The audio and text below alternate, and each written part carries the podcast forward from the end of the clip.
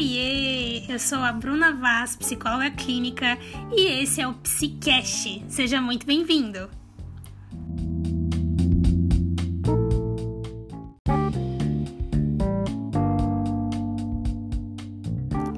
Nesse episódio você vai entender um pouco mais sobre os cinco pilares da inteligência emocional, ou os cinco domínios principais. Para começar, você sabia que o QI, o famoso quociente de inteligência, aqueles testes matemáticos pelos quais a gente mede nossa inteligência, só contribuem para 20% do sucesso na vida de uma pessoa? Ou seja, 80% do sucesso é resultado da inteligência emocional. É a partir disso que a gente vê o quanto a gente precisa se dedicar a desenvolver e entender um pouco mais sobre ela, certo?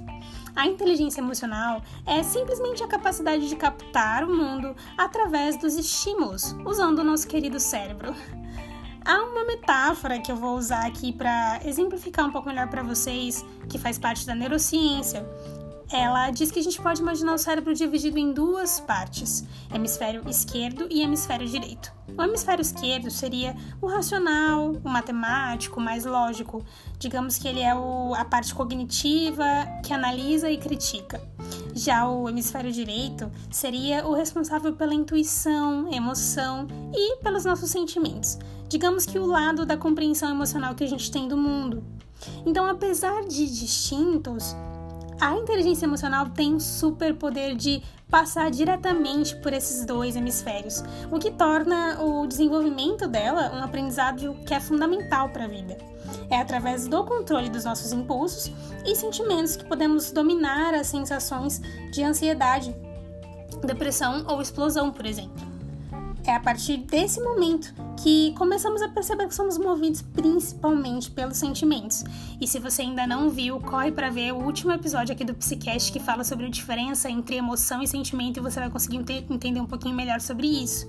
Essa parte acontece inconscientemente e é aí que a gente identifica a importância de saber como a inteligência emocional é constituída. Então vamos lá para o primeiro domínio principal dela? O primeiro é conhecer as próprias emoções, a famosa autoconsciência que vocês me veem falar muito aqui e lá no Instagram do Primeiro Você, é reconhecer um sentimento quando ele ocorre. Digamos que essa é a pedra fundamental da inteligência emocional. A capacidade de controlar sentimentos a cada momento é fundamental para o discernimento emocional e para a autocompreensão. A incapacidade de observar nossos verdadeiros sentimentos vai acabar nos deixando à mercê deles. Então, as pessoas mais seguras sobre os seus próprios sentimentos são as pessoas que são melhores pilotos de suas vidas.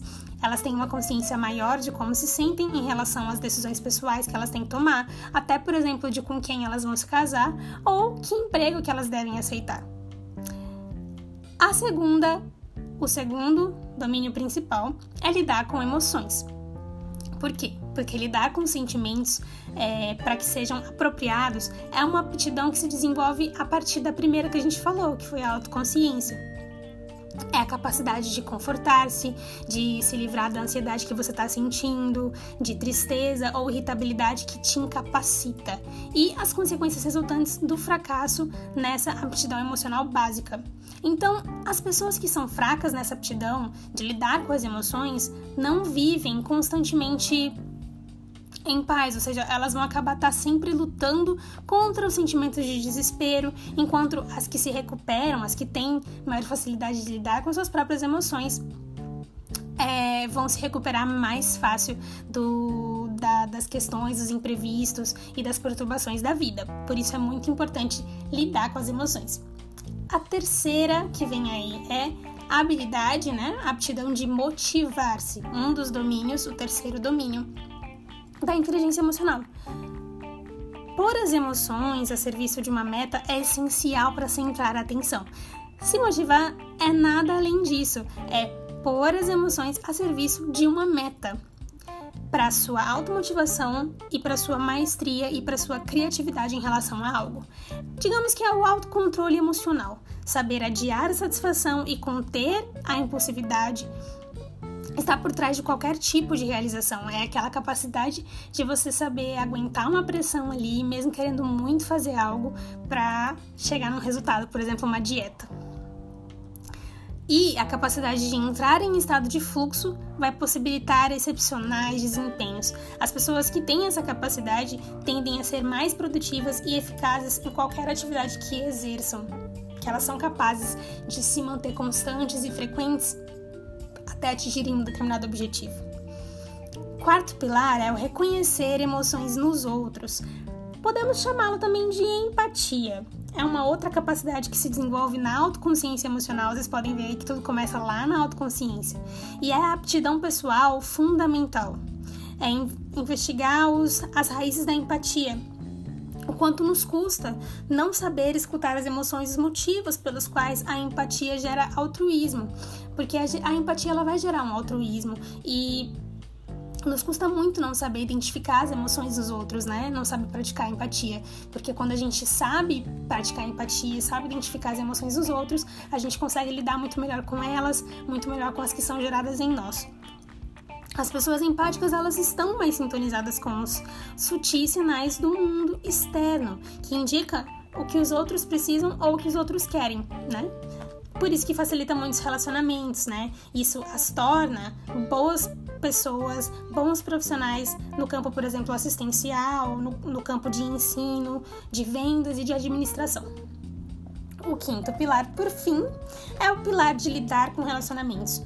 A arte de se relacionar é, em grande parte, a aptidão de lidar com as emoções dos outros, resumidamente.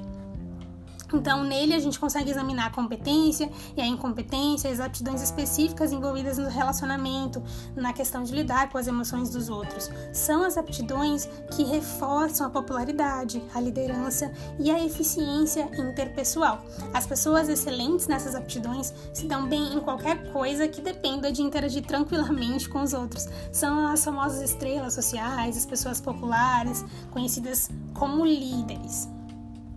Então as pessoas elas diferem nas suas capacidades em cada um desses domínios, claro. Alguns de nós podem ser hábeis a controlar a sua ansiedade, mas perfeitamente incapazes de acalmar alguém que está ansioso, por exemplo. Em suma, a gente pode melhorar cada um desses domínios da nossa inteligência emocional numa perspectiva de desenvolvimento pessoal e melhoria de qualidade de vida. Lógico que a gente pode melhorar isso através de, um, de hábitos, de um dia a dia diferenciado, de ler sobre o assunto, de estudar sobre o assunto, fazer cursos e também, é claro, através da psicoterapia.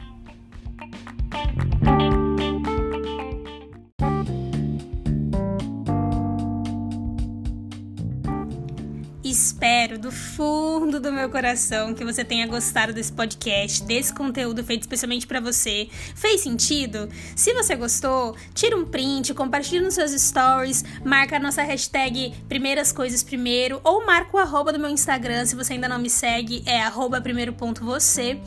E me deixa saber o que você achou, quero muito saber sua opinião, quero muito feedback, tá bom? E até o próximo Psicast!